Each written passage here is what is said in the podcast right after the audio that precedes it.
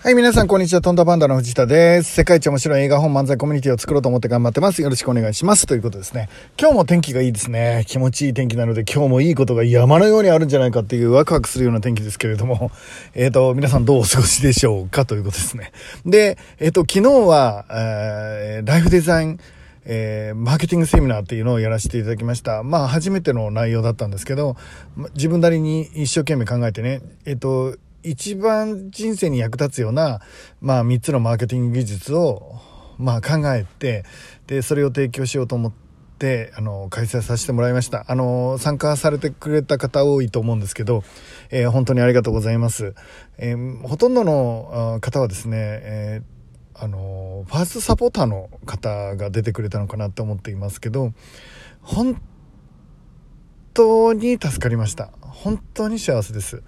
えーと、皆さんのアシストで今前に進めているということで、えー、世界一面白いコンテンツを、えー、まずはね日本の皆さんに届けたいなと思っています届け方とかをね集中してやりたいんですけど今コンテンツ作りの方につまりクリエイターの方に 重心が日々置かれているので、ちょっと、えっ、ー、と、もうちょっとマーケッターの方にね、重心をそろそろ置いてもいい時期かなっていう、その日々のバランスをね、ちょっと悩んだりはしているっていう状態であります。えー、昨日はありがとうございました。で、今日は昨日も話した話をちょっとしていこうと思うんですけど、もう5%に宝物が埋まってるっていうお話をしたいと思っております。えー、あと5%、ここに宝物が埋まってるってことですね。まあ、どういうことかっていうとですね、えっ、ー、と、今まで僕いろんな仕事をやってきったわけですけどもちろんそのうまくいったものもうまくいかないものもいっぱいあるしあの大した実績があるわけでもないんですが、えっと、その中でですねいろいろやってくる中で学ぶことは多かったんですね。で大きかったのがですね一旦あの完成させるじゃないですか。えー、マーケティング戦略でもいいし作品でもいいんですけど何か自分の仕事を一旦完成させますよね。えっ、と合格点のもの90点のものを作ったと。いうことなんですけど、まあ、100点のものかもしれないしもともと考えてるものをから見ると100%出来上がってるようなもの最初の計画以上のものをまあできたとするじゃないですか。あのまあ、とにかく何か一個完成させて、まあ、それをあの作品としてあるいは仕事としてあの提供しようっていう段になったら段になったらですねもう5%あのほんのちょっとでいいんだけど付け足せるもんはないかなってその時点で考えてほしいと思うんですよね。で案外そのつけた5%が実は結構そのクオリティを一気に上げたりあの何か広める時とかのあなたの武器になったりするんで君の武器になったりするっていうのが、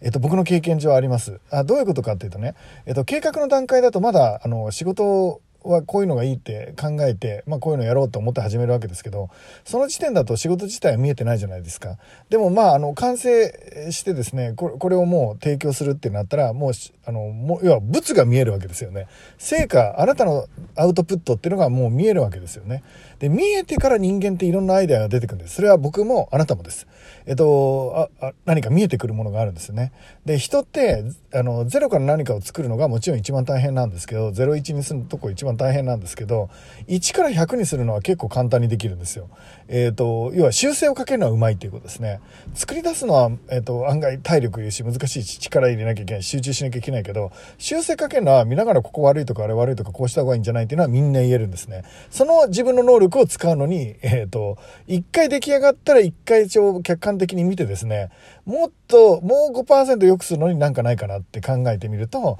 えっ、と、その5%に宝物が埋まってるっていうケースが多いですよっていう話ね。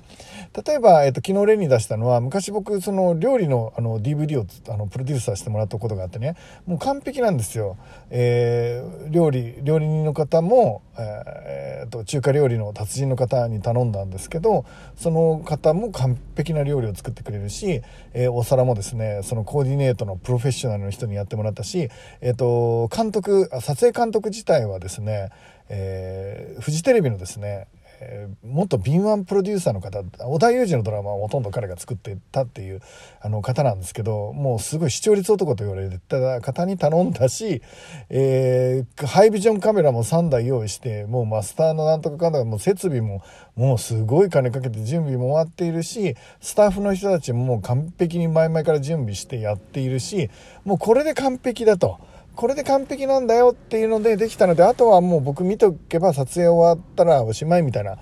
ていうところまでは来てから僕が取り組んだのがえっ、ー、とあのちょっとだけ気になったあの料理の名前なんですよね。で中華料理のあの DVD だったので当時はねまだ DVD が売れる時代ですけど、えーと、中華料理の DVD だったのであの本格四川風麻婆豆腐となんとかかんとかかんとか麻婆豆腐とか2種類麻婆豆腐があったんですよ。で意図的に僕は2種類入れてもらったんですけどその2種類麻婆豆腐があるっていうことで言い方がねちょっと難しかったんですよね。で、えっ、ー、と、お友達に言うのに、ねえねえ、本格四川風麻婆豆腐作ったって、あんまり聞かないじゃないですか。なので、何かこう、バズを起こしたり、人から人に口コミで回るんだったら、ちょっともうちょっと呼びやすい、あのせっかく2個あるから、呼びやすいものにしようって考えたんですよね。で、結果的に僕名前を、うんと、赤、赤い麻婆豆腐と緑の麻婆豆腐赤の麻婆豆腐と緑の麻婆豆腐みたいな色でつけたんですよね、確かね。で、えっ、ー、と、その後白の麻婆豆腐っていうのも、まあ、その以降の DVD かなんか、本かな？になんかには入ってくるんですけど、その2つを、あの、赤の麻婆豆腐、えー、緑の麻婆豆腐みたいな、えっ、ー、と、どっかのカップ麺みたいな 名前をつけて、えー、つけたんですよね。まあ、それはもう正直言うと、スタッフの中華料理の達人の子たちとかには、もう本当反対されました。あの、中華料理をバカにしてんのかみたいなね。あの、いいじゃないですか、そのままで。なんていうふうな言われ方もしたんですけど、そこは、まあ僕が責任者なので、えっ、と、これで行きたいっていうことで押し通させてもらったんですけど、今に、あの、そんなわざわざね、みんなに否定されて非難されてまで、もうここ出来上がってても、えー、撮影もうすぐだからみたいな時にわざわざその一手を加える必要ないじゃないですか。でも僕がこうバーッと出来上がって一通り出来上がって全体を見た時に、それを一手加えるだけでだいぶ面白くなるなって、その後、あの、なんか宣伝する時とかも使いやすいなとか、いろいろ考えるじゃないですか。で、そうしたら、えっと、それを押し通す価値があるなと思ってやったんですね。まあ実際、えっと、そこがメインになったと思います。えー、麻婆豆腐っていうものが、その何十品、うん、2、30品目入れたその DVD の中で、えっ、ー、と、やっぱパワー、輝きを増してくれたのは、その名前をね、えー、キャッチーなものにできたっていうのは大きかったんじゃないかなと思ってます。たかが名前なんですけど、えー、しかもその DVD 自体の名前じゃなくて、中に収納されている料理の1個の名前なんですけど、えー、そこに僕はやっぱ魂を込めたんですよね、最後の最後にね。でこれが結構後々、えーと、宣伝の時とかに、えー、並べてね赤の麻婆豆腐と緑の麻婆豆腐って並べた写真をドーンって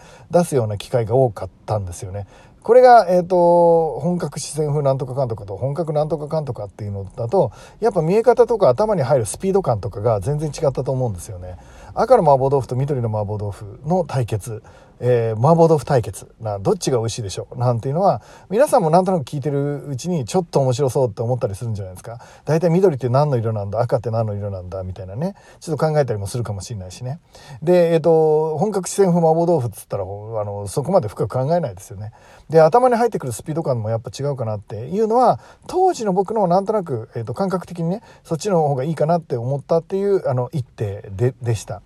で、えっ、と、その5%、もう5%なんかできないかなって、もう、それが本格四川風麻婆豆腐のままでも、まあ、結果がどうなったか分かんないですよ。分かんないし、えっ、と、もうそれでも十分だったと思うんです。えっ、と、十分努力もしたし、ギリギリまで頑張ったし、全力を尽くしたし、倒れるぐらいなんか本当にたくさんの準備をしたんですけど、えっ、と、それでもなお、うん、行ってそこに加えてくっていうことが、なんかね、ちょっとわかんないけど、魂を宿らせるっていうかね、その作品に、えー、エネルギーを与えるっていうかね、えー、そういうことができたんじゃないかなって思っています。えー、あ、あの、